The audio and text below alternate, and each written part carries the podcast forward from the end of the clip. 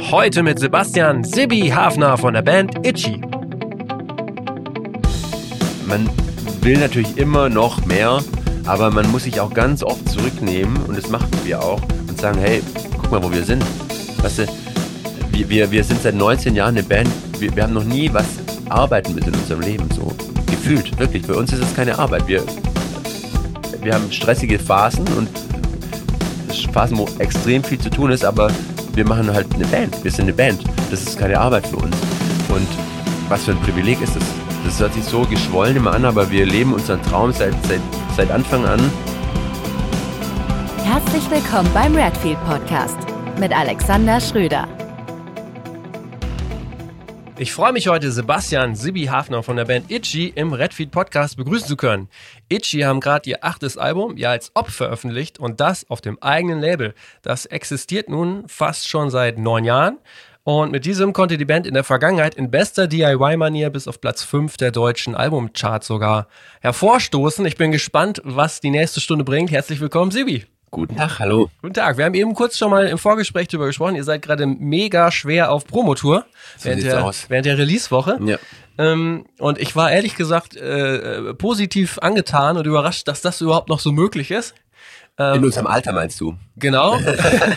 und darüber hinaus, dass man das wirklich noch so auch als deutsche Band macht. Also sich in den Bus zu setzen und dann wirklich komplett von Norden nach Süden, von Osten nach Westen zu reisen und auch diese ganzen Termine zu kriegen.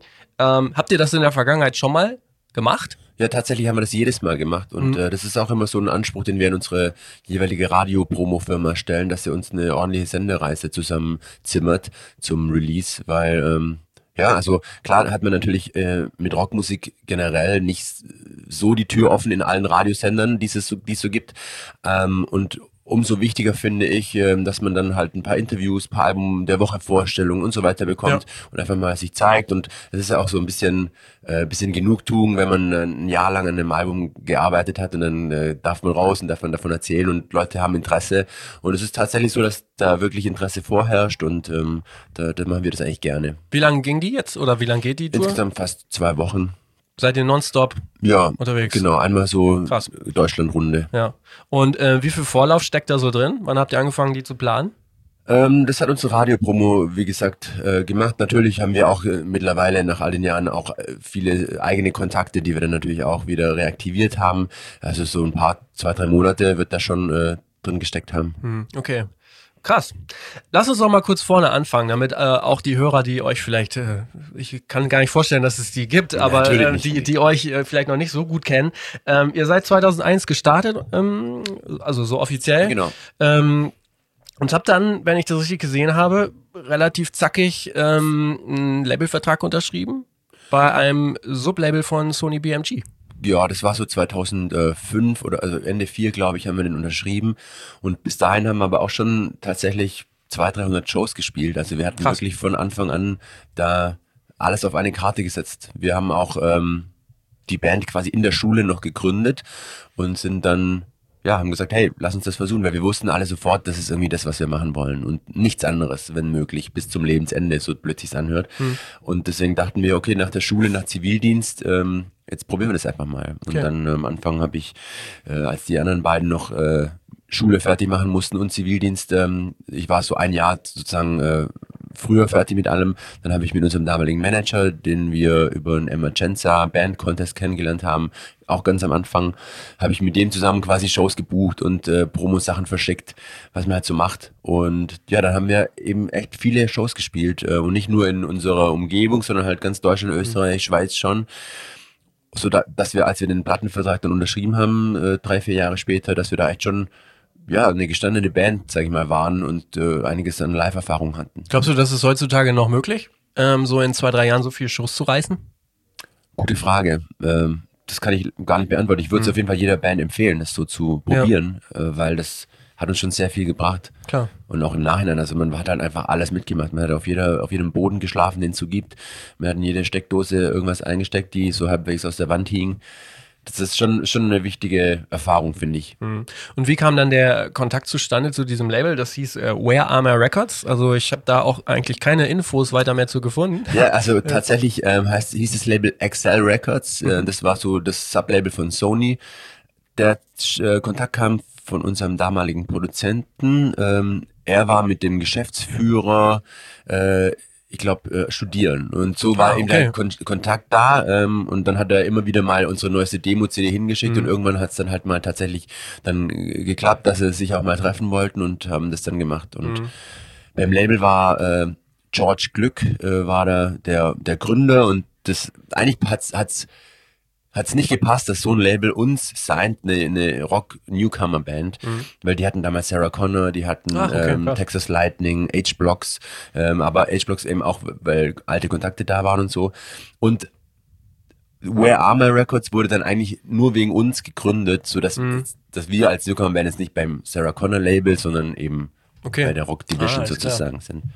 Alles klar, krass. Und äh, wie, wie ist das dann so, wenn man dann äh, in jungen Jahren bei sowas unterschreibt, dann hat man sicherlich auch das Gefühl, jetzt geht's richtig ab. Natürlich, dann ist Ja. man sofort im siebten Himmel und äh, denkt, alles klar, in zwei Jahren bin ich der krasse Rockstar. Ja. Nee, also was, was gut war bei dem Label, muss man wirklich sagen, dass also das Team war total super, sehr jung und die wollten uns wirklich aufbauen. Also das war auch zu der Zeit schon relativ abnormal, dass, dass ein Label wirklich so auch Zeit investiert und jetzt nicht äh, mit dem ersten, mit der ersten Platte den riesen Erfolg haben muss, sonst wird das, die Band gedroppt. Ja. Ähm, und das erste, das erste Album wurde auch eher, ja, normal, sag ich mal, gearbeitet. Da wurde es nicht, nicht äh, übermäßig viel reingesteckt, Ja. ähm, was aber gut war für uns. Ähm, und dann dementsprechend sind auch die Erwartungen natürlich Okay. nicht so hoch, dass es auf Platz 10 charten muss, sonst äh, seid ihr weg. Ja, das zweite Album ist allerdings dann schon gechartet, nämlich 2007 auf Platz 68, wo ich mir dann auch vorstellen kann, als junge Band auch da äh, äh, denkt man auch so, was was jetzt los? Damals würde ich mal behaupten, war das hatte das auch vielleicht noch einen anderen Stellenwert als als heutzutage.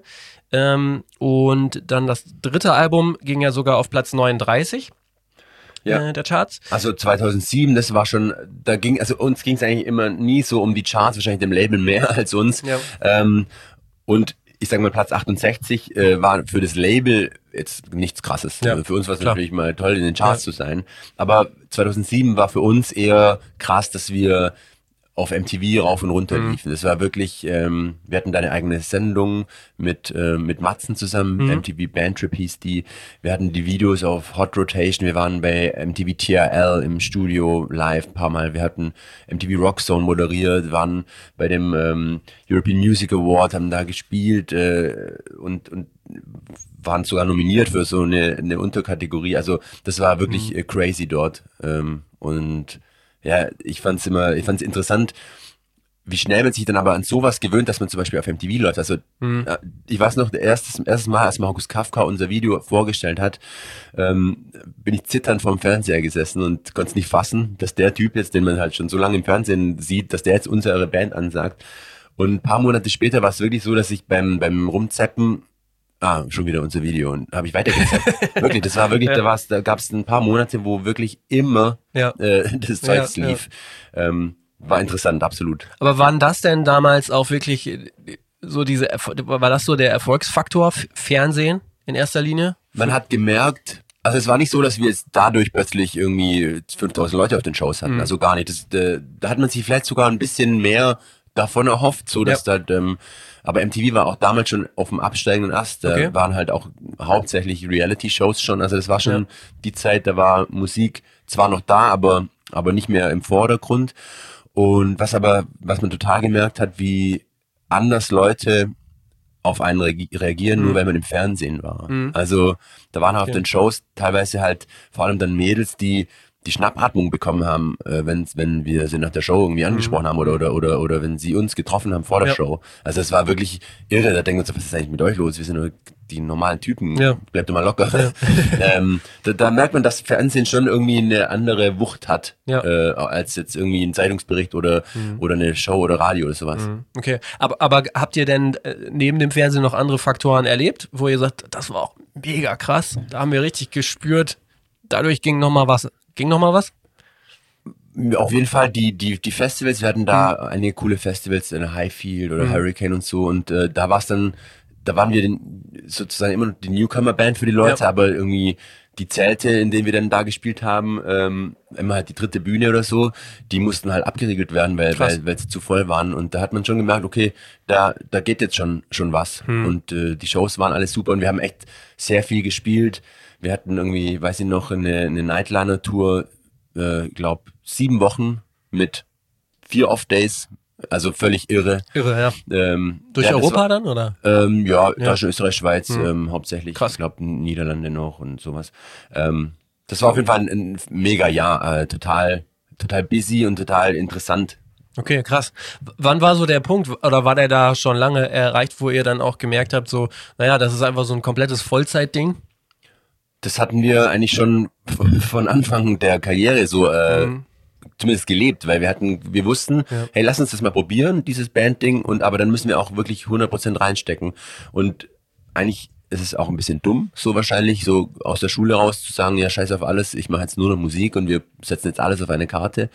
Aber ich glaube auch, dass das ein Schlüssel war, dass es äh, geklappt hat, weil wir eben uns halt hundertprozentig fokussiert haben und nicht äh, wie andere Bands. Es war so schade zu sehen, ähm, die Bands, die, die wirst du auch alle noch kennen, die, die mit uns so aufgekommen sind, die teilweise super waren, Mhm. die aber irgendwann halt zerbrochen sind, weil dann ist der nach Ja, ja, Berlin genau. gezogen zum Studieren, der hat hier Familie gegründet, der hat das gemacht ähm, oder war der Durchhaltewille nicht so, so da.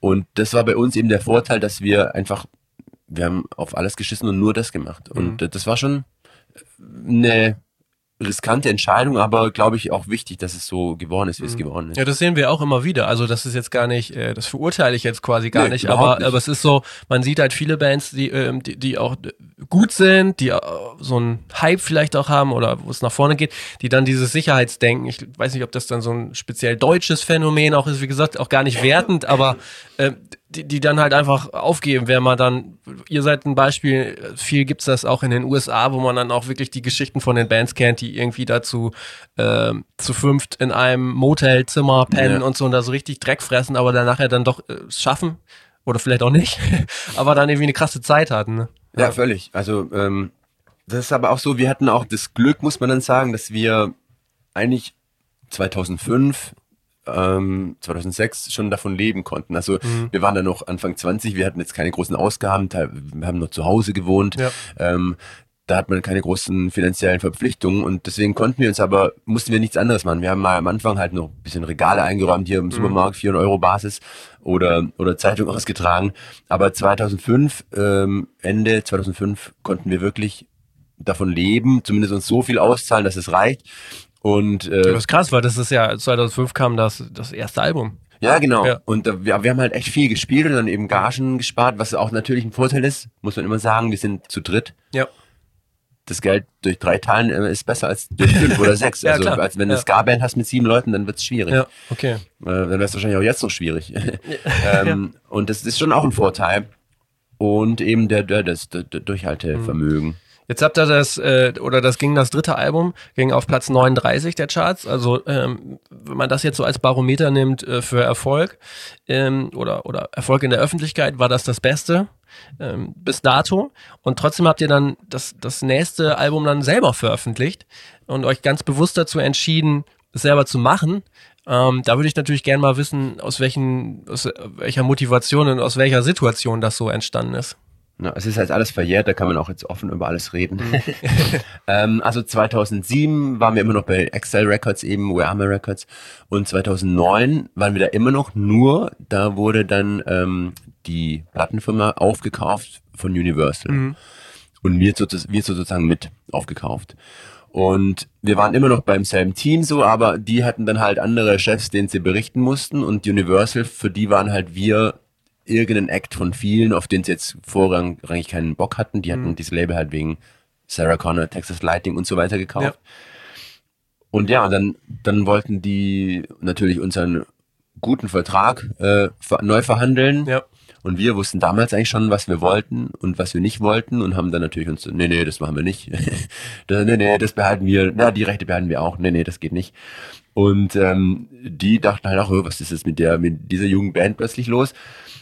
Und dann hat sie das tatsächlich hingezogen, die, diese Vertragsverhandlung. Das war auch tatsächlich eine ganz schlimme Zeit für uns, weil wir hatten unseren Studio, unser Studio schon gebucht für dieses dritte Album bei unserem Haus- und Hofproduzenten, ein guter Freund. Mhm. Ähm, und irgendwann kam dann der, der Anwalt, es ging halt von Anwalt zu Anwalt, ja. der Vertrag wurde halt immer wieder ein bisschen umgeschrieben und so. Und irgendwann kam halt der Studiotermin, der angesagte, den natürlich jeder geblockt hat. Mhm. Und verstrich dann auch, weil halt die Verhandlungen noch nicht zu Ende waren. Und das war mit einer der schlimmsten Phasen überhaupt. Glaube ich. Weil man ist da so hilflos. Ich, ich hatte wirklich physische Schmerzen, mhm. weil man sitzt da und man kann nichts machen. Man, man ist darauf angewiesen, dass der eine Anwalt aus dem Urlaub endlich kommt und den Vertrag wieder an den anderen schickt ja. und der wieder was mit uns spricht. Und ähm, alle drumherum werden nervös und, und, und, und sauer teilweise, mhm. weil sie natürlich auch ihr Leben dementsprechend planen müssen. Und das war ganz schlimm. Und irgendwann ähm, haben es dann aber hinbekommen, haben das Album aufgenommen und es kam dann bei Universal eben raus. Aber man hat gemerkt, dass wir nicht wirklich mhm. Bock mhm. auf dieses Konstrukt hatten und Universal hatte auch überhaupt keine Priorität, also wir hatten auch keine Priorität für Universal, logischerweise. Und dann ist es gut über die Bühne alles gegangen, aber danach wussten wir, okay, da muss man was ändern. Das, das hat jetzt für die Zukunft mhm. auf jeden Fall keinen Sinn mehr. Und dann ja, dann haben wir uns überlegt, was machen wir? Suchen wir neue Labels ähm, oder machen wir es vielleicht selbst? Weil äh, unsere guten Freunde von den Donuts, die hatten ein, zwei Jahre davor, glaube ich, denselben Schritt ja. gewagt, ein eigenes Label zu gründen. Und wie gesagt, wir sind sehr gut befreundet, sind auch viel im Kontakt und hatten da auch oft äh, auch Kontakt deswegen. Und wir hatten gemerkt, okay, wir haben jetzt eine bestimmte Fanbase uns aufgebaut. Das, das passt alles. Ähm, vielleicht äh, macht es wirklich Sinn, diesen Schritt zu gehen. Und dann haben wir ähm, tatsächlich unsere eigene Plattenfirma gegründet, Findaway Records, und haben im selben Schritt auch unsere ganzen Rechte von den drei Alben davor zurückgekauft. Richtig gekauft? Mhm. Krass. Ist alles jetzt unseres oder war alles dann unseres? Das war auch ein wahnsinniger Schritt, mhm. weil da geht's schon um eine ordentliche Summe und ähm, das ist schon ein Gamble, und zum einen toll, dass wir überhaupt die Chance hatten, weil äh, andere Labels äh, lassen das nicht zu. Das haben wir dann gemacht und ähm, haben uns da echt eine Riesensumme aufgehalst. Und das Geile war, dass ähm, drei Tage später kam eine Anfrage von Suzuki rein, ob wir de, den Titelsong für die neue Suzuki TV-Kampagne äh, beisteuern wollen. Ja. Und das war ein Song von denen, die wir gerade zurückgekauft haben. Okay, krass. Und da kam dann Geld rein und das hat sich ungefähr gedeckelt mit dem Geld, das wir ausgegeben Ach, haben. Und es war so, wir, danke lieber Gott.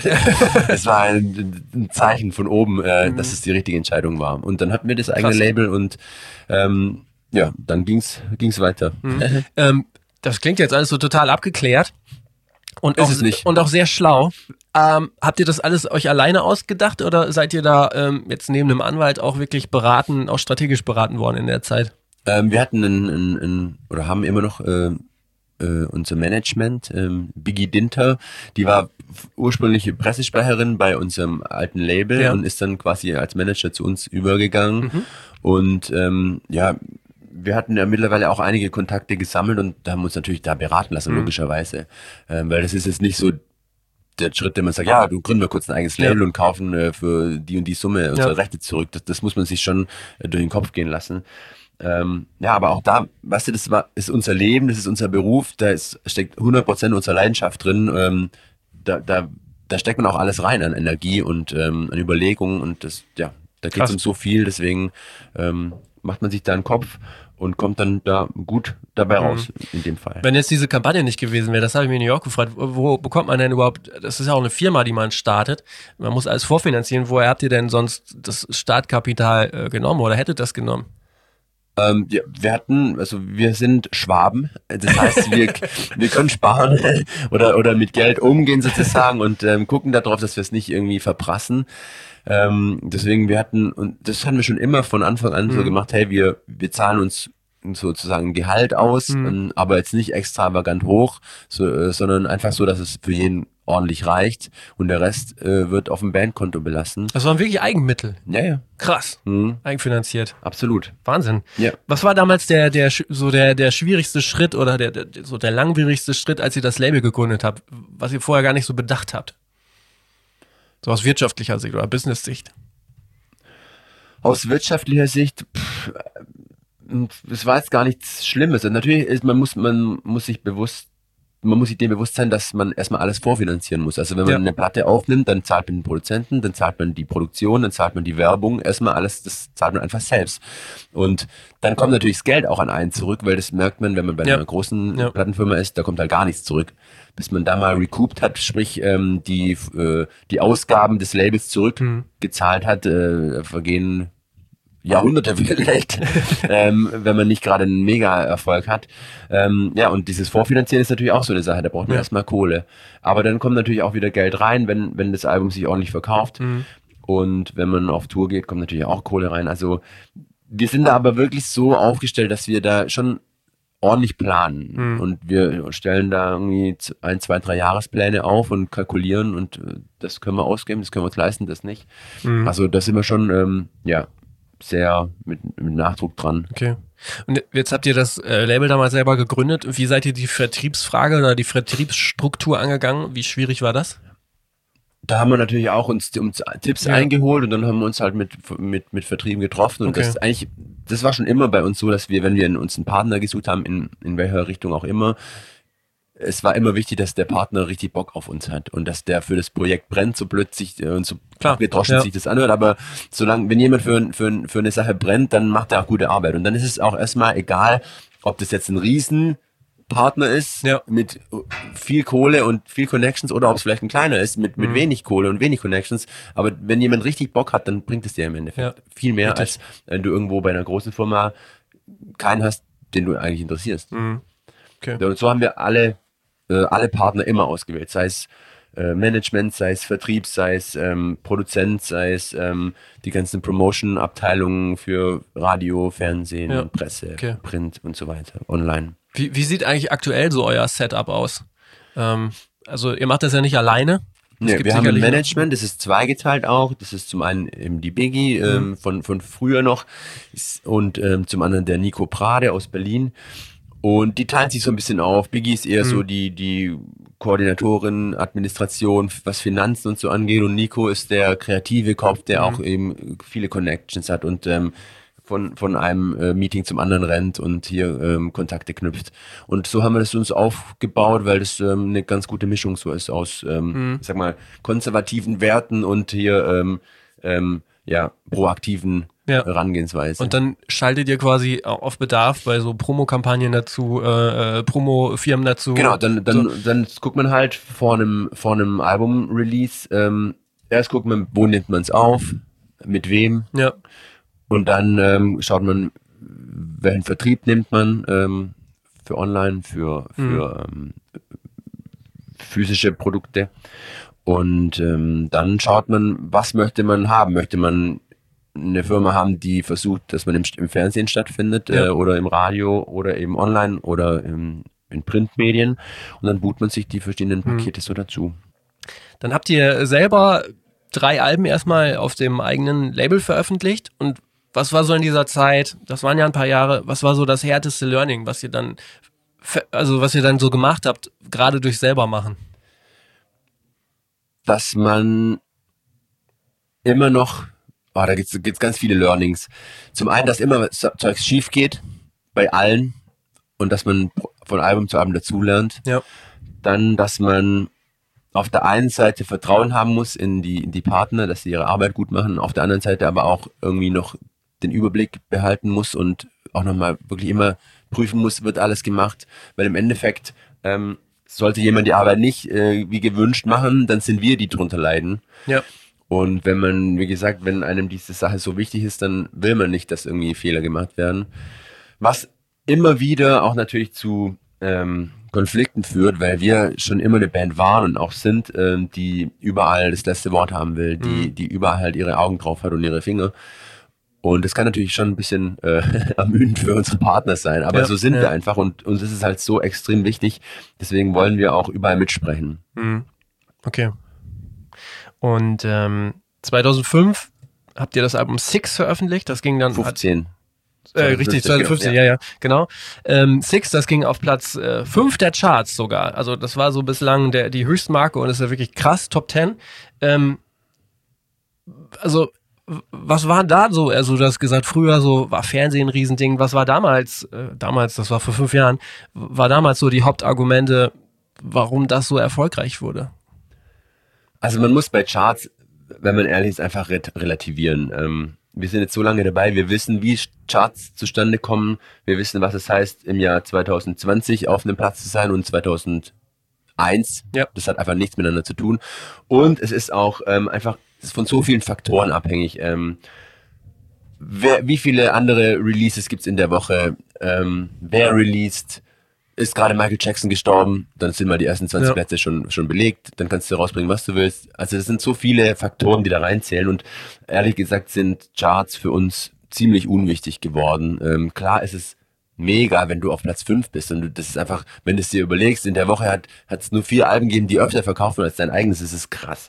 Aber ähm, man darf es auch nicht überbewerten, weil im Endeffekt ist es mir wichtig, dass die Leute auf unsere Shows kommen und ähm, ja, also man könnte jetzt unsere, unsere Chart-Historie wirklich bewerten. Also ich kann ja sagen, bei dem Album davor, 2013, noch auf Platz 27, da hatten wir einfach riesen Pech, weil äh, ich glaube in der Woche waren in den Top 50 25 Neuansteiger. Ja. Und halt auch Riesen-Acts. Ja. Dann hast du halt Pech und dann bist du halt auf ja. Platz 27 mit ordentlich Verkäufen und bei dem Platz 5, da hatten wir Glück. Da waren mhm. wenige Neueinsteiger mhm. ähm, und wenn dann kleinere Bands ähm, und da hatten wir eben Glück.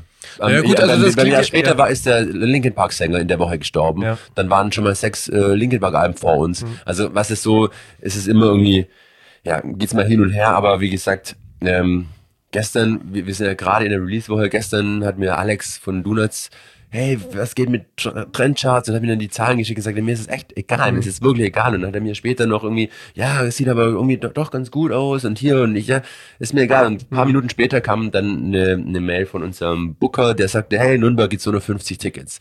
Und das ist das, was mir mhm. wirklich wichtig mhm. ist. Charts. Okay. Egal. Dann fragen wir mal anders. Ähm, aber es ist ja trotzdem immer noch so eine Art äh, Promo-Tool für gewisse äh, Gewerke. Ist es. Beim Booking zum Beispiel. Ne? Also ja. das würde mich dann schon interessieren, weil ihr könnt das eigentlich sehr gut auch über die Jahre sagen, weil ihr so, so viel damit in Berührung gekommen seid. Was bedeutet das denn, wenn man eine Chartplatzierung hat? Du sagst, für mich selber ist das jetzt gar nicht so wichtig, aber für so einen Booker, für so einen Manager, für jemanden, der so Business-Kontakte knüpft, für, wie wichtig ist das für den und was kann er damit machen?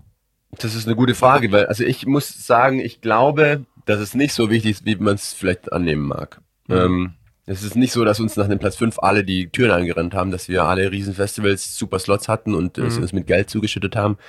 Überhaupt nicht. Ähm, und es ist natürlich eine, eine, tolle Meldung für uns und eine tolle Meldung, wenn der Manager hier, das ist eine Top 5 Band, mhm. aber ob es wirklich so viel zählt, was der andere schauen nur auf YouTube Plays, mhm. andere schauen nur auf Spotify Zahlen, andere schauen nur auf Facebook Fans oder auf Instagram Likes. Ich, ich glaube, das ist einfach so ein Gesamtpaket. Mhm.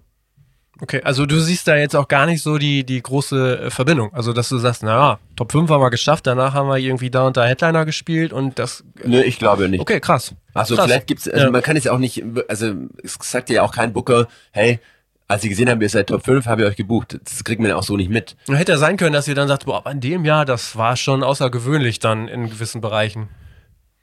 Hm, so wirklich bewusst wahrgenommen. Okay, krass. Also es, es ja. hat bestimmt nicht geschadet, so mhm. kann man sagen, aber, aber es ist nicht so, dass es krass war. Mhm. Ich glaube, wenn man mal auf eins oder zwei ist oder so, dann ist es noch was anderes. Mhm. Du musst mal anders fragen, weil äh, du sagst jetzt äh, aus einer sehr, sag ich mal, ähm, guten Position heraus, weil ihr wart eigentlich oft drin in den Charts äh, und ich würde auch gar nicht so viel drauf rumreiten. Ähm, frage ich mal anders, weil wir gucken auch immer in die Zukunft. Mhm. Wenn du sagst, das ist alles gar nicht so wichtig und naja, ich sehe auch gar nicht da so die, die Hebel für, für andere Bereiche. Ähm, und gerade wenn man dann sich überlegt, wie gehen Vertriebsstrukturen in Zukunft weiter? Ihr macht jetzt ein Album äh, Vorverkauf ganz stark über euren eigenen Store, genau. der äh, von den Merch Cowboys betreut wird, die quasi so eine Art Fulfillment-Dienstleister sind. Ist da denn nicht dann eher die Zukunft, dass man sagt, komm, wir machen das alles selber. Wir kanalisieren quasi alle Fans in unseren eigenen Doch, Store. Das ist auch das, was wir dieses Mal gemacht haben mhm. oder versucht haben. Wir haben zum Beispiel, ähm, wir haben so, ein, so eine Special Edition mit, mit Rucksack und Siebdruck, eben so, so eine Box sozusagen. Und die haben wir dieses Mal auch gar nicht an Amazon oder, oder mhm. sowas gegeben. Die haben wir einfach direkt im, im, in unserem Shop gelassen, mhm. weil wir die Leute auch erziehen wollen, erziehen wollen dazu, dass sie in unseren Shop gehen. Und da gehen ganz sicherlich etliche Einheiten verloren, weil Leute äh, bestellen halt bei Amazon mit einem Klick fertig, einfach. Ähm, da muss man sich nicht anmelden oder irgendwas noch machen.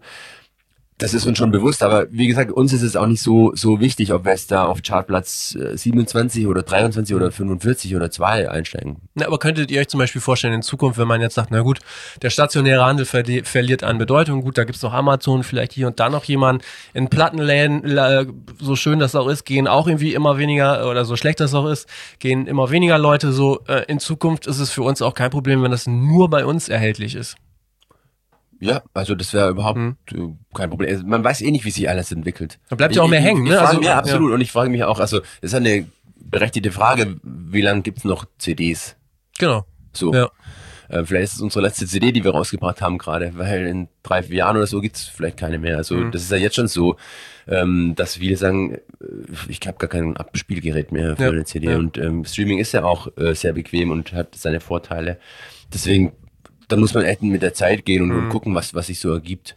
Mhm. Aber verkaufen, egal was es ist, werdet ihr ja trotzdem weiterhin Sachen. Ob es Merchandise, Genau. Rucksäcke, Schallplatten, wie auch immer. Also so diese, der Fan möchte ja schon gern was äh, im Genau. Regal stellen. Und das ist definitiv was, womit wir uns ja auch beschäftigen. So dieses, naja, die Band, das Label, also speziell die Band, die hat ja die, den Zugriff auf die Fans und egal, Mhm. ob die jetzt dahin gehen sollen oder da oder da, das machen die ja letztendlich. Und ähm, wir sehen es ja auch so ein bisschen, äh, im Grunde genommen, wenn wir die Hälfte verkaufen, haben wir, also jetzt mal Milchmädchenrechnung, wenn wir die Hälfte äh, selber verkaufen, haben wir genauso viel äh, Income letztendlich, wie wenn wir das über den Vertrieb gehen Ja. lassen, weil natürlich der Vertrieb und auch der Handel mitverdienen Klar. muss, so, Ja. zu Recht ja auch. Ja. Ähm, und genau, das ist für uns einfach so, wo wir immer jetzt in Zukunft schauen, so, wo gehen, wo gehen die Vertriebsmodelle hin und aber Völlig. auch, wie reagieren Bands drauf? Ihr seid da ja sicherlich nochmal so eine, so eine andere, anderer Fall, weil ihr sehr eigenständig seid.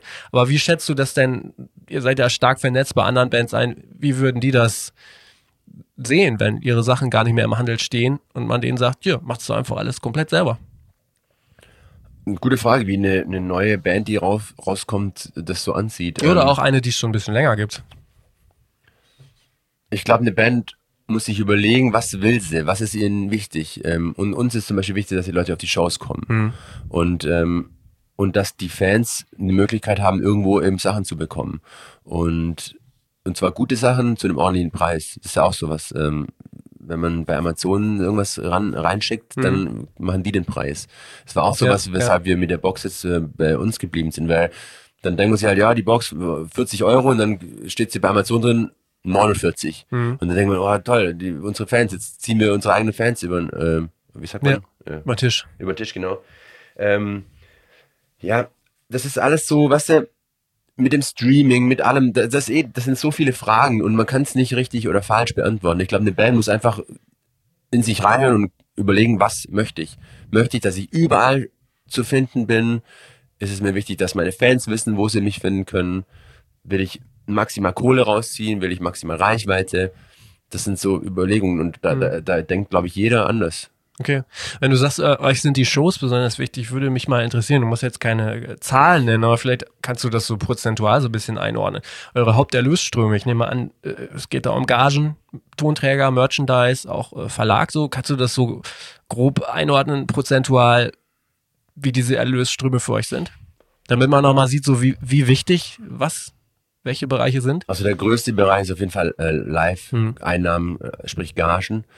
Ähm, und dann glaube ich, also klar, solange man noch ähm, Produkte verkauft, wie LPs, Boxen, CDs, dann ist es schon eine Einnahme, eine Einnahmequelle, aber du hast natürlich auch erstmal alle Ausgaben. Genau. Also ob dann da was hängen bleibt, ist die andere Frage. Einnahmen sind dann schon ordentlich, aber, Ja. aber die Ausgaben eben auch, wenn man Genau. möchte, dass der, der Release auch von allen wahrgenommen wird.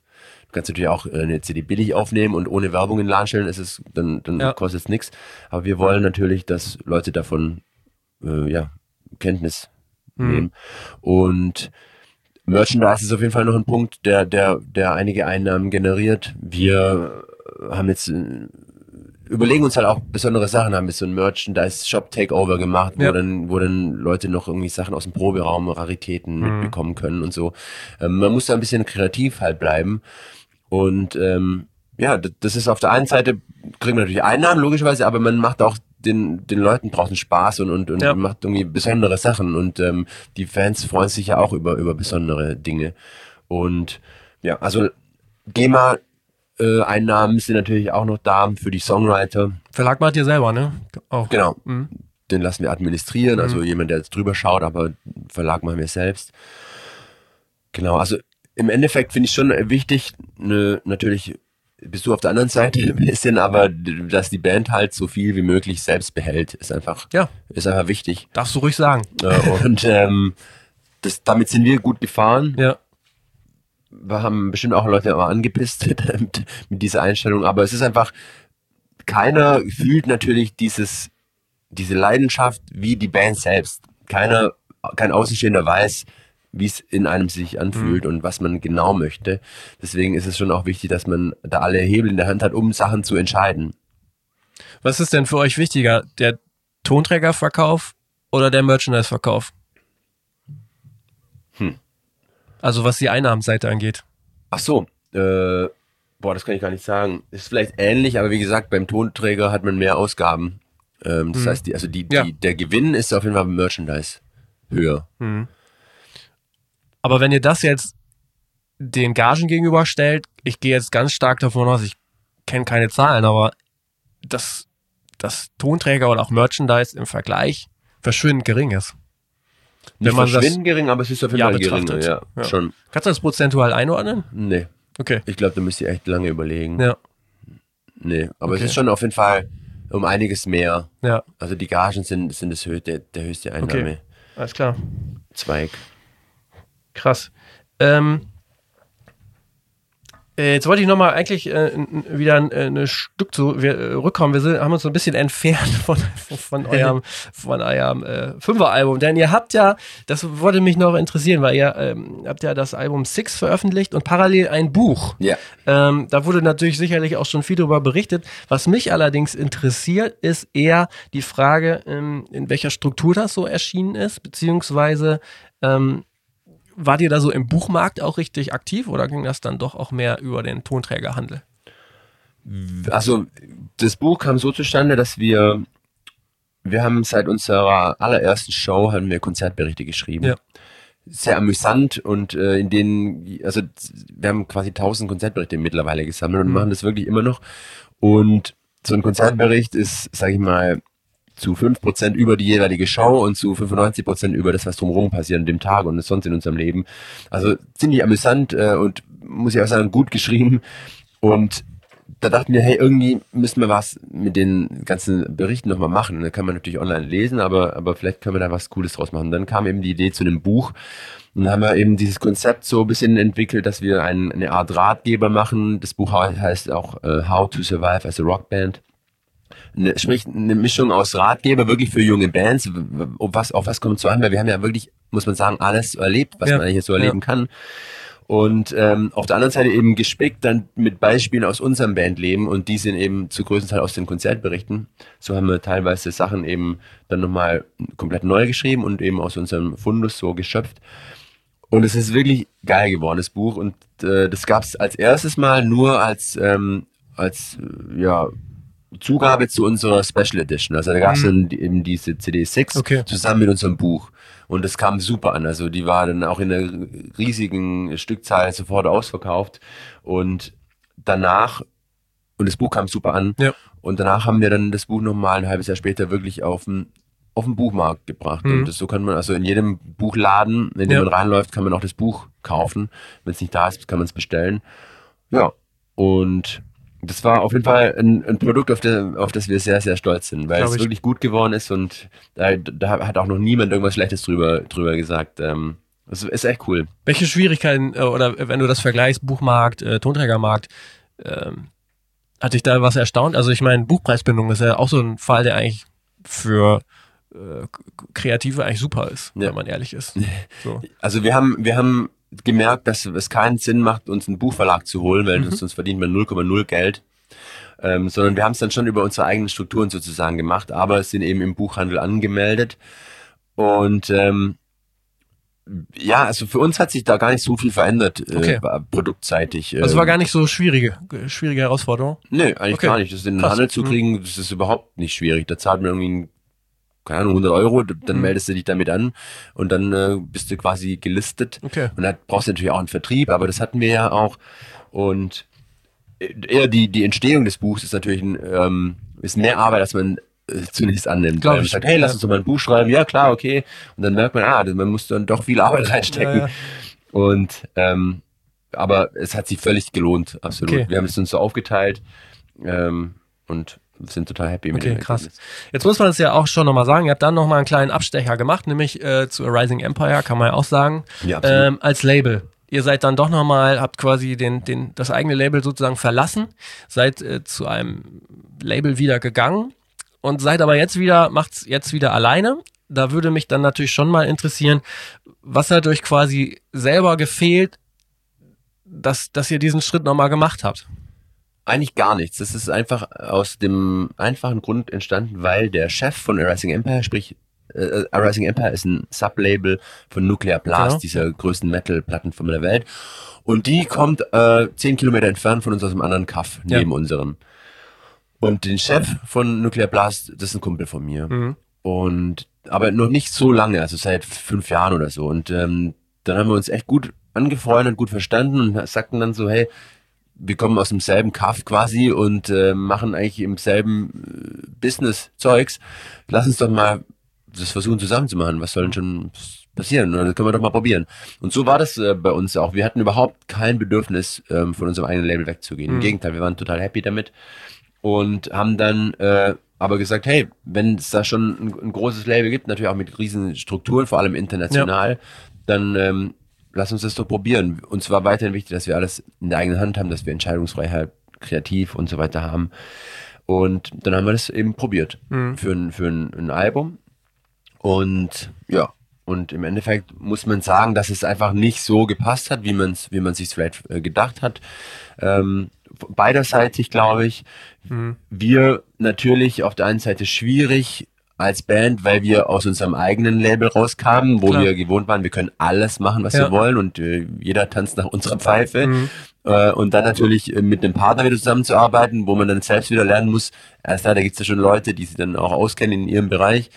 Ähm, und dann ist einfach nicht alles so rund gelaufen und man hatte einfach nach dem, nach dem Album gemerkt, das war ein Versuch auf jeden Fall wert. Also ich würde es auch nochmal machen, weil Ja. man weiß immer erst im Nachhinein, ob es gepasst hat oder Mhm. nicht. Es hätte ja auch bombig gut laufen können. Ähm, und es hat uns auf jeden Fall nicht geschadet. Also es ist nicht so, dass es ein riesen Rückschritt war. Daher haben wir es probiert und haben gemerkt, dass es für uns am meisten Sinn macht, es selbst zu machen. Mhm. Und deswegen haben wir jetzt wieder das neue Album auf dem eigenen Label Okay. Aber damals bei Rising Empire habt ihr ja dann auch quasi euren Namen verkürzt von Itchy Poopskit zu Itchy. Genau, das war aber auch unsere Ja. Idee. Das war dann eher so, dass äh, Rising Empire dachten, oh, okay, äh, das ist natürlich jetzt eine, ein bisschen Stein, den ihr uns seinen Weg legt, weil wir haben den uns selbst in den Weg gelegt, weil man weiß natürlich im Vorfeld nicht, wie reagieren die Leute auf sowas. Ja. Äh, man macht sich dann natürlich viel zu viel Kopf und viel zu viel Sorgen. Im Endeffekt war es halt eine Meldung von uns und Ja. zwei Wochen waren ein bisschen halt Chaos auf der Seite und äh, Aufruhr, ähm, sei es positiv, sei es negativ und dann war es auch gegessen. Ähm, aber, aber genau, das hat jetzt nichts mit dem Label zu tun, das hatten wir seit 15 Jahren mit uns rumgetragen, diesen Mhm. alten Namen, Ja. den wir nicht gut fanden, Okay. seit Tag eins Ja. Und nach 15 Jahren haben wir uns dann endlich dazu durchgerungen, den zu ändern. Was mich da ja am meisten ähm, noch interessieren würde, wäre diese Bedenken, die vielleicht dann auch, äh, die man geschäftlich hat oder so businessseitig so, ähm, dass man sagt, oh, wir wechseln unseren Namen und ähm, habt ihr dann na nachher vielleicht auch so festgestellt, ähm, dass es an manchen Stellen Probleme gab, ich sag mal so Online-Profile, wie auch immer, also wirklich so rein organisatorisch, dass man denkt so, boah, ey, das war aber irgendwie nicht so ganz ohne, oder war das echt alles so mega easy und Die, Namen, die Namensänderung. Genau. Ja, wie du es ansprichst, es war so, dass wir, hey, das lassen uns doch machen und dann denkt man so erstmal natürlich nur an uns, wie, wie werden Genau. die Fans äh, und ähm, werden die Leute checken, dass Itchy die Band ist, die früher Itchy Blues hieß, bla bla bla. Und dann merkt man, ah, okay, wir müssen unsere Facebook-Domain ja ändern. Ah, Itchy gibt's schon. Oder, Genau. oder, oder ist gar nicht so einfach. Ähm, oder man muss irgendwas komplett löschen und wieder neu machen und äh, die Follower wieder zusammensammeln. Also Ja. da gab es immens viele, viele Sachen, äh, die da auf uns zukamen, mit denen man erstmal nicht gerechnet hat. Aber vielleicht auch gut, dass man das nicht wusste, weil sonst wäre das alles in den Entscheidungsprozess vielleicht eingeflossen, da hätte man es vielleicht am Ende nicht gemacht. Also wenn man, Ja. ich glaube, wenn man weiß, da das sind so viele Sachen, die man bedenken muss, dann würde man vielleicht auch sagen, ah, dann lassen wir es vielleicht. Mhm. Und ähm, das ist alles gegangen, das geht ja immer alles Ja. irgendwie. Aber ich meine, da, da war es natürlich auch sehr praktisch, dass ihr quasi alle eure Alben, also im Backkatalog schon selber hattet, Ja. zurückgekauft, weil den habt ihr quasi ein bisschen eher ja auch schon, aber dann auch wirklich als Itchy äh, jetzt veröffentlicht. Ja, wir haben tats tatsächlich die Cover in, in der Form geändert, dass wir Ja. das Pupskind mit Gaffer durch äh, überklebt haben. Ja. ähm, bei, bei Spotify oder so sieht man das, ist äh, immer das Pupskind überschrieben, Ja. äh, über, überklebt. Ja, ähm, da muss man ein bisschen kreativ sein. Habt ihr danach eigentlich mehr Merch verkauft? Einmalig? Ja, wir haben, wir haben irgendwann mal alle alten Sachen noch mal abverkauft. Nee, das meine ich auch gar nicht, sondern eher so, dass alle sagen, ja gut, jetzt brauche ich ja das neue, den, den neuen Namen. Ach so, ja, das schon. Aber unsere allerbeste Merch-Aktion war eh ähm, ein paar Jahre davor. Da hatten wir, ähm, kleine Anekdote, hatten wir überlegt, hey, lass uns doch ein, ein T-Shirt machen, wo drauf steht Best Band Shirt ever. Ja. Ähm, nee, warte, andersrum. Wir hatten, wir hatten einen, einen, einen, einen Jutebeutel rausgebracht, wo drauf steht Best Jutebeutel ever. Ja. Und der hat super gut funktioniert. Ähm, und dann dachten wir, hey, lass uns doch auch ein, ein T-Shirt machen. Wenn es schon so gut funktioniert, dann haben wir noch einen Bestseller. Und dann habe ich uns dem damals englischen ähm, T-Shirt-Produzenten halt ähm, die Grafiken geschickt und dem so erklärt, was wir wollen. Und dann ähm, habe ich hunderte von Shirts bestellt, wo dann Band, Best Band Shirt Ever draufstehen sollte. Und dann kommen drei, vier Kartons an, ich mache sie auf, halte sie hoch, denk so, wow, schöner Schnitt, super Druck, klar. Und merk, auf den, auf allen T-Shirts steht Best Jutebeutel Ever drauf. Und mir ist wirklich, ich dachte, ich, ich kann, das kann ja nicht sein. Ich habe angefangen zu zittern, dachte, oh Gott, dachte natürlich gleich an die Kohle, die, Ja. die wir weggeworfen haben. Also es war richtig eine typische Itchy-Aktion. Und dann dachten wir, okay, fuck, was machen wir jetzt damit? Sollen wir in Kleidersammlung oder Ja. vernichten, verbrennen, feierlich? Ähm, und dann haben wir gesagt, okay, wir machen einen Aufruf, stehen zu unserer Dummheit und machen ein Idioten-Special. Alle diese Shirts gibt's für irgendwie, ich glaube, 6,66 Euro. Und die waren dann innerhalb von einer Stunde oder so alle ausverkauft. Ich glaube, 400 oder Boah, so. Ja. Wahnsinn. So, so viele Shirts haben wir in so kurzer Zeit nie wieder Ja. und niemals davor verkauft. Aber es war so absolut typisch für uns. Krass. Krasse Sache. Ähm, mit diesem Album singt ihr jetzt auch auf Deutsch. Ich denke, da werdet ihr inhaltlich sehr viel auch in anderen Interviews drüber gesprochen haben. Ähm, ähm, ihr wart vorher durchaus ja auch international unterwegs, weil ihr habt Englisch gesungen. Ähm, war das jetzt auch nochmal, äh, also war das auch so aus wirtschaftlicher Sicht jetzt auch nochmal so eine, so, eine Entscheidung, Fokussierung, Heimatmarkt äh, und wir lassen das Internationale jetzt so ein bisschen außen vor oder merkt ihr auch, dass quasi Fans von außerhalb, die das gar nicht verstehen, trotzdem Fan bleiben und dranbleiben? Diese ähm, Sachen sind gar nicht eingeflossen, muss ich ehrlich Mhm. sagen. Also wir haben uns da nicht an Markt äh, oder an auch Verkäufe oder so orientiert oder an, an Möglichkeiten, Mhm. sondern es war einfach mal wieder so eine Entscheidung, hey, auf was haben wir eigentlich Lust? Mhm. Lass uns das mal ausprobieren, was passiert, wenn wir einen deutschen Song machen. Oder ein, ja, lass uns mal einen deutschen Song machen. Ja. So hat es angefangen. Und dann haben wir uns auch gleich gesagt, wenn, wenn es sich komisch anfühlt, wenn es sich nicht authentisch Ja. oder echt, wenn wir uns dabei nicht wohlfühlen, dann, dann machen wir Englisch. Ganz normal. Mhm. Wir haben auch keinen Grund gehabt, das zu ändern. Aber einfach so wie, wie viele Sachen in unserer äh, Karriere, dass wir gesagt haben, probieren wir es doch mal aus. Mhm. Und dann hat es tatsächlich gut geklappt. Wir sind gut reingekommen, haben irgendwie kreativen Flow gehabt. Ja. Ähm, dann gleich echt immens viele Songs in ein paar Wochen, Monaten geschrieben. Deswegen sind wir da dabei geblieben und haben das so gemacht. Und erst dann denken wir natürlich drüber nach, ha, jetzt haben wir uns im Ausland ein paar Sachen aufgebaut. Mhm. Ähm, das ist natürlich dann eine Frage, wie reagieren die Leute, wenn wir sagen, ein paar deutsche Songs in der Ukraine oder in Tschechien singen. Das wird sich jetzt dann zeigen. Okay, aber ihr Ähm, spielt auch die englischen Spiele noch weiterhin. ja, ja, klar. Okay. Wir werden unsere, also klar, wir haben sieben Alben rausgebracht mit Ja. englischen Songs äh, und äh, auf der neuen Tour wird es halt fünf, sechs, Okay. sieben neue geben und der Rest wird unser Backkatalog sein. Wenn man jetzt so guckt, viele Bands haben ja wirklich auch Angst vor Veränderungen, würde ich mal behaupten, oder generell. Ihr habt nicht nur euren Namen geändert, wobei Änderung ist ja jetzt so ein bisschen übertrieben, würde ich mal sagen. Ist eher eine Verkürzung. Angepasst. Angepasst, genau. Ihr habt äh, von Englisch auf Deutsch, Deutsch äh, äh, geschwenkt. Krasse Veränderungen, wovor sich vielleicht viele dann auch sogar scheuen. Jetzt so im Rückblick, sind das nicht vielleicht auch einfach so gute Aktionen, um sich einfach nochmal so, ja, so das, als, als so ein Refresh nochmal so Aufmerksamkeit zu verschaffen, wovor viele vielleicht Angst haben, aber wo, wo ihr dann nachher sagen könnt, ey, solange die Qualität stimmt und man, also man selber bleibt, ist das doch alles cool und das bringt die Sache einfach nur voran. Absolut, kann ich sofort unterschreiben und zwar in erster Linie für uns selbst. Also da, da, wir denken da tatsächlich nicht dran, könnte das jetzt vielleicht mhm. mehr Verkäufe oder mehr Leute auf die Shows bringen, wenn wir jetzt Deutsch singen, weil das, das weiß man eh nie. Mhm. Vielleicht brechen auch äh, die Hälfte der Leute weg, weil, weil sie uns nicht mehr gut finden, weil sie uns auf Englisch gut fanden und jetzt nicht mehr. Sondern wir fordern uns dadurch selbst heraus und ähm, wir bleiben da selbst frisch dadurch. Ähm, weil natürlich nach 19 Jahren, nach sieben englischen Alben, mhm. da da hat man seine gewissen Strukturen, seine eingefahrenen Wege. Manche sind gut, manche sind vielleicht nicht so gut.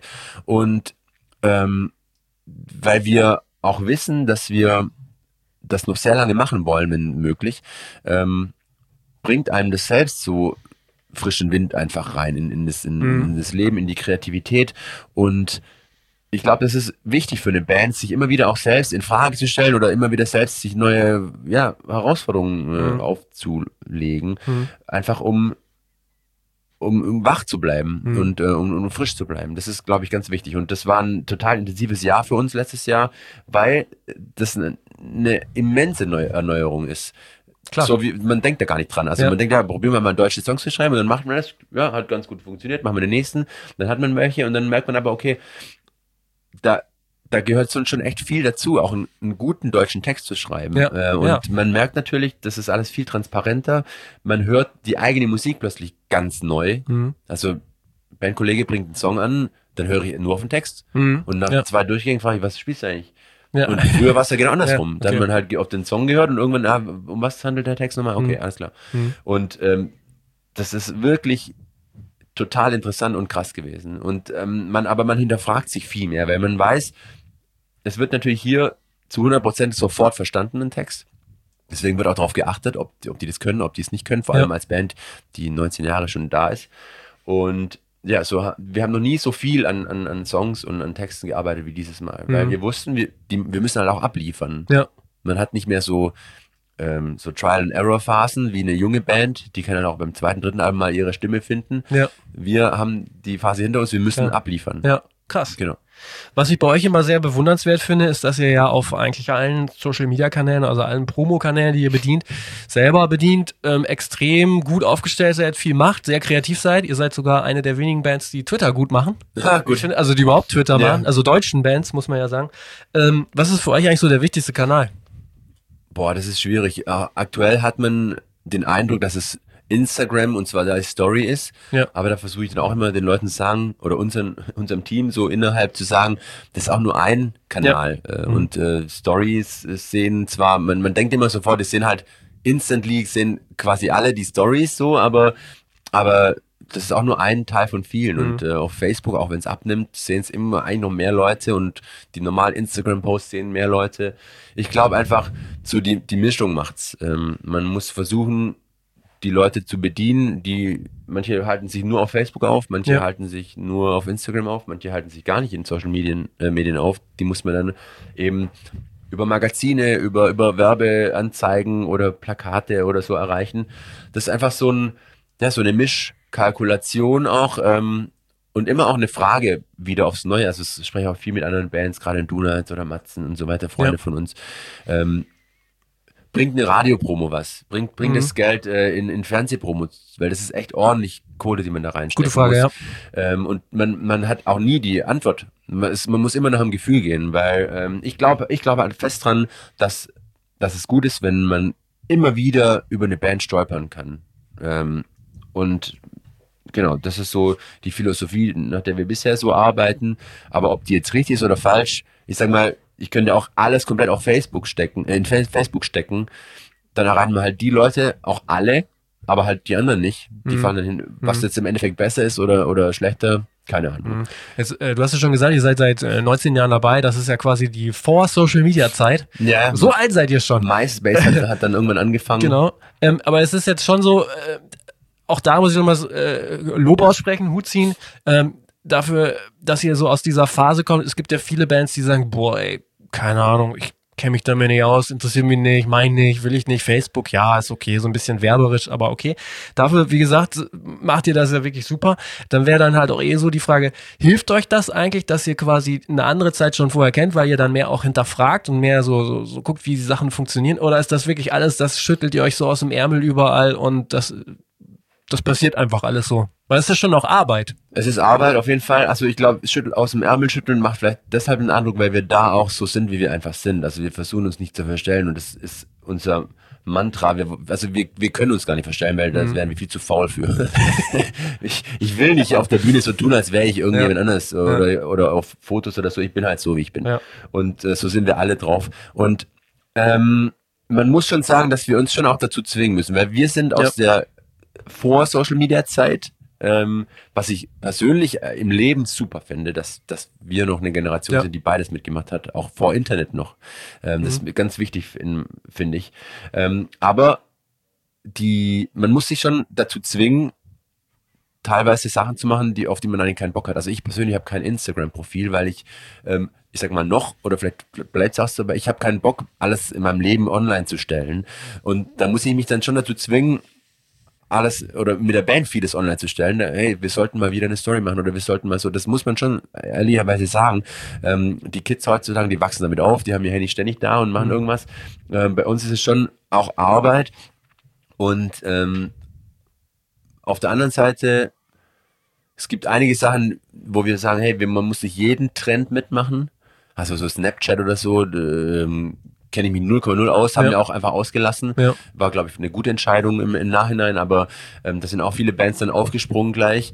Man muss nicht allem, bei allem immer hinterherlaufen oder auch das ganze Streaming war auch ein Lernprozess. Ähm, aber man muss trotzdem auch offen bleiben, äh, weil es bringt nichts, so in seinen alten Strukturen festzuhängen ähm, und dann erreicht man aber keine Leute mehr. Mhm. Also man muss mit der Zeit gehen, aber man muss auch nicht jeden Scheiß mitmachen. Okay. Newsletter macht ihr nicht, oder? Doch, Macht ihr auch. Newsletter, wir haben auch ein Street Team Newsletter, also Okay. natürlich merkt man auch da, da, da, da, da melden sich mehr ab, als sich anmelden, aber weil das einfach auch nicht mehr in der Zeit, also äh, ein 15-Jähriger weiß nicht mehr, was ein Newsletter ist. Ja, geht Außer- so. Da, darüber außer- streiten wir uns ja oder äh, gibt es eigentlich schon klare Meinungen in der Marketingwelt, ne? Also, ähm, dass das eigentlich nach wie vor ein total wichtiges Tool ist. Ja, okay. So, weil auch, ich meine, wer einmal bei Zalando oder so bestellt hat, der weiß, was das bedeutet, wenn man da einmal drin steckt. So. Genau, aber, aber da sind noch alle von genervt. Das funktioniert. Ja. Hm. Also, aber, auch- aber, aber auch da, wir machen's. Wir machen's, Ja. weil wir haben, wir wissen, das sind Leute, die, Mhm. die das lesen. Äh, und die bedienen wir auch. Ja, gerade wenn- und es sind auch alte Fans, die schon lange Genau. dabei sind und die, das möchte man ja auch pflegen. Ja, gerade wenn du sagst, eure Stärke, ihr habt früher immer Konzertberichte geschrieben, Buch geschrieben. Ja, also, genau. Ne, da das ist ist die dann ja auch, schon da und die muss man auch Stärke. pflegen. Oder die wollen wir auch pflegen. Ja. Weil uns, uns sind, so blöd sich's anhört, aber die Fans halt auch wichtig und wir, wir antworten auf, auf Nachrichten Hm. und äh, wir wollen in Kontakt bleiben, weil wir sind eigentlich auch, wir sind von, wir sind eine von denen. ja. Ich sehe mich jetzt nicht als, an, als jemand anderes an, als die Leute, die auf unsere Shows kommen, sondern ich stehe halt auf der Bühne und die stehen davor und danach stehen wir alle auf einer Ebene und quatschen. Hm. Social Media bietet ja gleichzeitig auch auch immer noch diese Möglichkeit, äh, abseits von quasi äh, anderen Medien, äh, wie zum Beispiel Print, Radio, die äh, bietet ja trotzdem noch das Bild, äh, die Möglichkeit, ein eigenes Bild zu formen, auch von Ja. einem, ne, so ein Image. So achtet ihr dann auf solche Dinge oder gibt es da auch so Dinge, wo ihr sagt, boah, ey, das können wir aber jetzt nicht machen, das passt gar nicht zu uns? Ja, also wir hinterfragen uns ganz oft, äh, wahrscheinlich zu oft. Mhm. Okay. Ähm, äh, kann man das machen oder kann man da spielen oder kann man Ja. das machen? Ähm, wa- was auf der einen Seite total wichtig ist, dass man natürlich auch so ein, ähm, ja, eine Linie vertritt äh, und äh, die nicht überschreitet. Mhm. Ähm, auf der anderen Seite machen wir sich vielleicht auch mal zu viel den Kopf, aber wir sind halt drei unterschiedliche Leute, die in einer Band sind, die alle dasselbe Entscheidungsrecht haben. Äh, da prallen Meinungen aufeinander ständig und da muss man halt abwiegen, was kann man machen, was nicht. Ähm, manchmal hat man bestimmt das Problem, dass man Sachen tot diskutiert. Ähm, es wäre besser, wenn man einfach die macht. Ähm, aber so erspart man sich auch Fehltritte, Ja. ähm, die andere Bands vielleicht haben mal hin und wieder und die gibt's bei uns eigentlich Gott sei Dank nicht. Mm, äh, jetzt habe ich den Anfang deiner Frage quasi vergessen. Das war bezogen auf Social Media. Ja, ob ihr quasi dadurch auch sehr genau wisst, wie ihr euer Bild so, formt. ne? Ja, also natürlich, äh, wenn wir jetzt merken, hey, jetzt haben wir fünf lustige Posts gemacht, jetzt können wir wieder was mit Inhalt füllen. So äh, macht man sich natürlich Gedanken ganz normal. Mhm. Okay. Ich habe mich ja ähm, auch in Vorbereitung des Gesprächs gefragt, ähm, äh, das klingt ja alles sehr souverän, sehr durchdacht, auch was ihr macht. Ähm, äh, das ist ja durchaus schon eine gewisse Größenordnung erreicht, aber mit auch eine Band so, wo das jetzt alles so locker flockig klingt, ist es ja nicht, aber eine Band in eurer Größenordnung, was sind so die und, und auch in dieser Unabhängigkeit, womit habt ihr eigentlich am meisten zu kämpfen? Was sind die größten Probleme? Ist das ähm, ist das eher zum Beispiel kreativer Natur oder ist das wirtschaftlicher Faktor? ähm, immer genug Kapital zu haben? Oder was, was sind so die größten Probleme, die man wirklich als Band als in der Größenordnung hat? Also man, ich glaube, es ist immer ein ewiger Kampf. Wir waren noch nie der heiße Scheiß. Also klar, man, man schaut dann hier Bands, die junge Bands, die aufkommen, die alle abfeiern und verkaufen alles aus. Dann denkt man so, okay, krass, wäre auch mal schön, aber wir sind einfach ähm, Mitte, Ende 30. Wir werden nicht mehr der heiße Scheiß, mir egal, was wir machen, aber wir kämpfen durch und wir sind schon, schon lange dabei. Länger als die allermeisten. Ähm, und Probleme tatsächlich, also es ist wie im normalen Leben auch. Man hat einfach äh, Sachen, die man meistern muss. Äh, manche Sachen laufen total einfach, manche äh, nicht. Ähm, ich glaube, das Problem bei uns ist, dass wir äh, eher so unterschiedliche Typen sind, ähm, dass, dass es oftmals ein Problem ist, gerade musikalisch da einen, einen eigenen Weg zu finden. Okay. Oder einen Weg zu finden, der, der, der stimmig ist und in einem Guss. Das war auch bei dem Album jetzt auf jeden Fall eine Herausforderung, dass wir dadurch, dass wir auch auf Deutsch gewechselt haben, hat sich, haben sich so viele Türen und Ventile geöffnet. Und songwriterisch ist es in so viele Richtungen gegangen. Da bin auch absolut ich ähm, der Hauptverantwortliche, dass es oftmals schwierig werden kann, weil ich, ich schreibe halt einen Song, ähm, so wie ich Musik höre. Ich, wenn ich einen Song höre, der mir gefällt, dann ist es mir im ersten Moment total egal, ob das äh, ein Hip-Hop-Song ist oder ein Pop, eine Pop-Schnulze oder ein mhm. krasser Metal-Song wenn er mir gefällt, ist es ein geiler Song. Und so ja, schreibe ich auch ja. Songs. Ähm, und wenn da ein Song mal dabei ist, wo keine E-Gitarre drauf ist, dann ist es mir egal, mhm. solange der Song geil ist. Ja. Und durch die deutsche Sprache öffnet sich noch mehr Möglichkeiten, noch mehr Türen und äh, man, man ist noch mehr in jede Richtung unterwegs. Und da gab es schon beim Album jetzt einige Situationen, wo ich einen Song angebracht habe und meine Jungs sagen, äh, ja, das ist echt ein guter Song, aber warum zeigst du uns den? Äh, das hat, hat doch nichts mit unserer Band ja. zu tun. Nicht so, hä, wieso? Das ist doch ein geiler Song. Ja, der ja. klingt doch geil. Okay. So, und ja, aber, aber Mann, wir sind, wir sind eine Rockband eigentlich. Und äh, da, da geht's schon echt, ähm, vor allem bei diesem Album gab es schon echt heftige mhm. Diskussionen, äh, weil keiner auch so wirklich sagen kann, in welche Richtung er möchte. Der eine möchte vielleicht in die mehr, der andere in die. Ich ha, hab, möchte in alle. das geht natürlich auch nicht. Ja. Aber ich persönlich bin so einer der, der Bands gut findet, die komplett sich austoben kreativ. Mhm. Also mhm. bei mir muss ein Album von einer Band nicht, nicht nach einer Musikrichtung klingen, sondern ich, ich liebe so, so Bands. Ja. Ähm, natürlich verstehe ich auch, dass das andere Leute komplett anders sehen. Mhm. Und ich sehe es auch, dass eine Band ein Profil haben muss, wenn man, man weiß, hey, hier die Toten Hosen, ob man sie gut findet oder nicht, die stehen für sowas, die klingen ja, so. Ja. ja. Oder die Beatsteaks klingen so, oder Bilderbuch klingt so. Mhm. Ähm, und das ist schon wichtig, dass eine Band so ein Profil hat. Und das war bei uns, oder ist bei uns, glaube ich, etwas schwieriger, weil wir eben so vielschichtig Songs schreiben. Mhm. Und durch das Deutsche ist es eben noch vielschichtiger geworden. Aber es, mich freut es total, die Reaktionen aktuell, ja. auch gerade bei Reviews oder wenn das so erwähnt wird, wie vielschichtig das Album ist, wie kreativ ähm, und dass es eben was Besonderes ist und was Gutes Besonderes. Mhm. Ähm, dadurch haben sich die, die ganzen Diskussionen auf jeden Fall gelohnt. Mhm, cool. Aber, aber so auf, aus äh, Business-Sicht nochmal betrachtet, wenn ich jetzt mit kleinen Bands spreche, die sagen, ah, wir haben immer Probleme, wir kriegen nicht genug Shows, ah, wir haben Probleme, wir würden gerne mehr Support spielen. Wie ist denn das bei euch in der Größenordnung? Ja, also, die Probleme hat jeder immer. Also ja, aber, aber was immer, ist so man, das? Man will immer ja. bessere Festivals spielen, größere okay. Festivals. Wenn man dann mal auf einem großen ist, möchte man bessere Slots hm. haben. Ähm, man, also das hm. ist doch immer so. Und natürlich könnte die Gage gerne noch ein bisschen höher sein. Äh, und also was, das ist was völlig Normales. Mhm. Das hat jede Band. Das heißt, klein, oh, ist ja. groß, ist ganz egal. Ähm, und äh, ja, man will natürlich immer noch mehr, aber mhm. man muss sich auch ganz oft zurücknehmen und das machen wir auch und sagen, hey, guck mal, wo wir sind. Weißt du, wir, wir, wir sind seit 19 Jahren eine Band, wir, wir haben noch nie was arbeiten müssen in unserem Leben, so gefühlt, wirklich. Für uns ist es keine Arbeit. Wir wir haben stressige Phasen und äh, Phasen, wo extrem viel zu tun ist, aber wir machen halt eine Band. Wir sind eine Band. Das ist keine Arbeit für uns.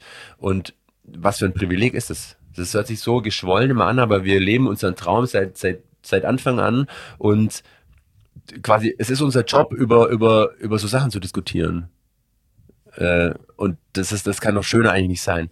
Und da muss man sich einfach oftmals wieder hier auf den Boden holen und sagen, hey, bleib mal, bleib mal locker, mhm. genießen wir, dass, es, dass wir so eine tolle Situation haben. Das ist ein Privileg, absolut. Ja, cool. Schon fast ein gutes Schlich, äh, Schlusswort. Eine Frage noch, gibt es eigentlich äh, Ambitionen, vielleicht mit dem eigenen Label doch noch mal mehr zu machen, vielleicht auch andere Bands äh, zu veröffentlichen oder haben das wir, weiter auszubauen? Haben wir immer mal drüber nachgedacht. Ähm, aber es ist ja total dumm, in, in der heutigen Zeit eine Plattenfirma aufzumachen. Oder zu betreiben. Ja, genau. Also wer sowas macht, ist ja richtig dumm. Nee, ähm, wir, tatsächlich, mh, hm, zum einen haben wir, wir haben es ein paar Mal, waren wir so kurz davor, wir haben noch nie so was gefunden, wo wir auch alle gut finden, wo wir ja. denken, hey, das macht so richtig Sinn für uns jetzt. Und ähm, auch da sind wir so, dass wir eher unsere komplette Aufmerksamkeit und Energie in unser, unsere Band stecken. Ja. Aber auch da würde ich niemals nie sagen, ähm, die Türen sind auf jeden Fall offen. Danke. Okay, cool. Ich bedanke mich für das Gespräch. Ich, ich auch, ähm, das war sehr interessant. Wünsche dir noch oder euch noch eine gute Zeit jetzt auf euer äh, Re Release. Ja, und es, ich möchte mich entschuldigen, dass ich äh, ins Mikro geschnieft habe. Ich bin ein bisschen erkältet. Das schneiden wir alles raus. Da kannst du mich weniger nasal drehen. Äh, selbstverständlich, selbstverständlich. Mach's gut. Ja, Ciao. Mach's gut. Ciao, danke. Herzlichen Dank fürs Dranbleiben und Durchhören. Das war der Podcast mit Sebastian Sebi Hafner, der mit seiner Band Itchy gerade ein neues Album veröffentlicht hat. Nächste Woche geht's weiter mit David Strempel. Da kommt das Interview mit dem Geschäftsführer von Cortex Records aus Berlin, der viel über Hardcore und Punk ähm, erzählen kann. Eine echte Institution, ein Plattenladen und Mailorder aus Berlin. Ähm, darüber hinaus treffe ich mich demnächst noch mit einem ganz spannenden Gast sowie vielen anderen Gästen, aber der ist besonders, der kommt hier aus der Gegend, ähm, aus der Nähe von Osnabrück. Thorsten Pistol alias Pistole vereint Food und Hardcore miteinander. Wie sich das anhört, beziehungsweise was er dazu zu sagen hat, das werde ich mir mal anhören und ihn dazu treffen. Also ihr seht, es gibt weiter viele spannende neue Gäste und im wahrsten Sinne des Wortes ähm, möchte ich auch sehr gerne über den Tellerrand hinaus gucken. Wenn ihr Feedback und vor allen Dingen auch Gästewünsche oder Anregungen habt, dann schickt mir gerne eine Nachricht auf allen unseren Kanälen. Bis dahin, macht's gut, ciao.